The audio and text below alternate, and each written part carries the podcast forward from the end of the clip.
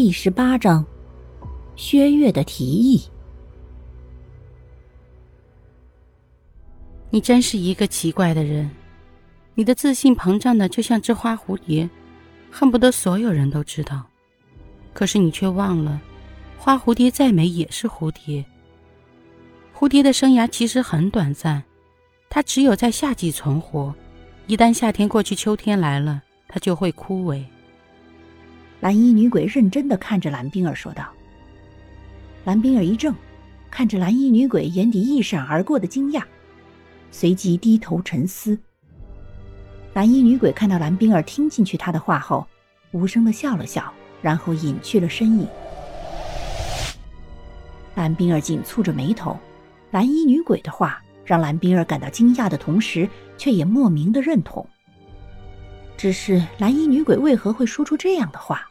蓝冰儿有些不懂，却又隐隐有一个大胆的猜测：她的笔记本电脑出现的病毒似乎追其原因是因为蓝衣女鬼，而蓝衣女鬼似乎是被他写的文吸引。虽然这样来想很是夸张，可是除了这个原因，就像之前所说的那样，蓝衣女鬼其实根本没有必要帮他。然而，就像之前蓝冰儿对于自己的自信近乎到了自负的情况一样，他强大的大脑很快又将这个猜测推翻。因为蓝双儿的出现，可以肯定的是，蓝双儿来到古镇绝对不会是意外的巧合，与他相遇甚至就是一场预谋。但令蓝冰儿无法理解的是，蓝双儿一个被母亲否认的存在，明明好好的存在，为何却不被认可？甚至可以说偏执的认为他已死去。到底在母亲身边发生了什么事？又或者说蓝双儿做了什么足以让母亲厌恶以至于不被承认的事？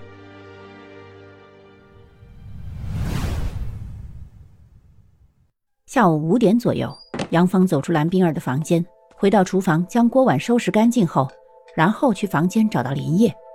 向他好一阵道谢后，才把蓝冰儿晚上要去祠堂的想法告诉了林叶，希望他也能够和他们一同前去。而杨芳单独找林叶的原因，也是因为林叶比较不合群，所以他才想找林叶，先把林叶的问题解决了。毕竟林叶除了在某个特定的时间和薛岳在一起，其他的时间他总是待在房间里，比蓝冰儿还要窄。所以，杨芳对于邀请林业去祠堂，心里还是没有底。他不怎么确定林业会答应。至于蓝双儿，不是杨芳偏见对蓝双儿有意见，而是他们根本就不觉得带蓝双儿有什么用。想到他的出现，恐怕会让蓝冰儿生气。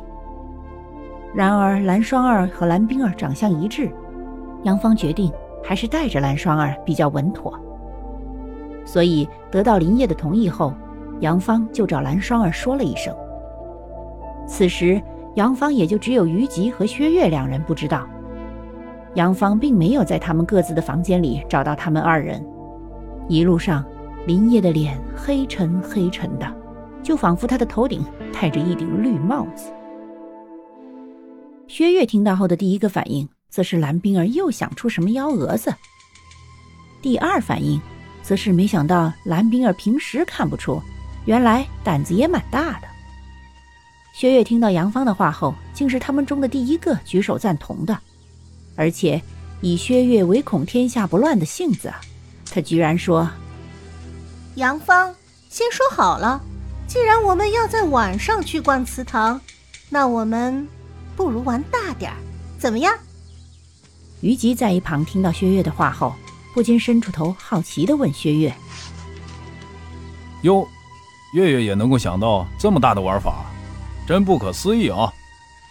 哼，也不看看我谢月是谁，怎么样，敢不敢应？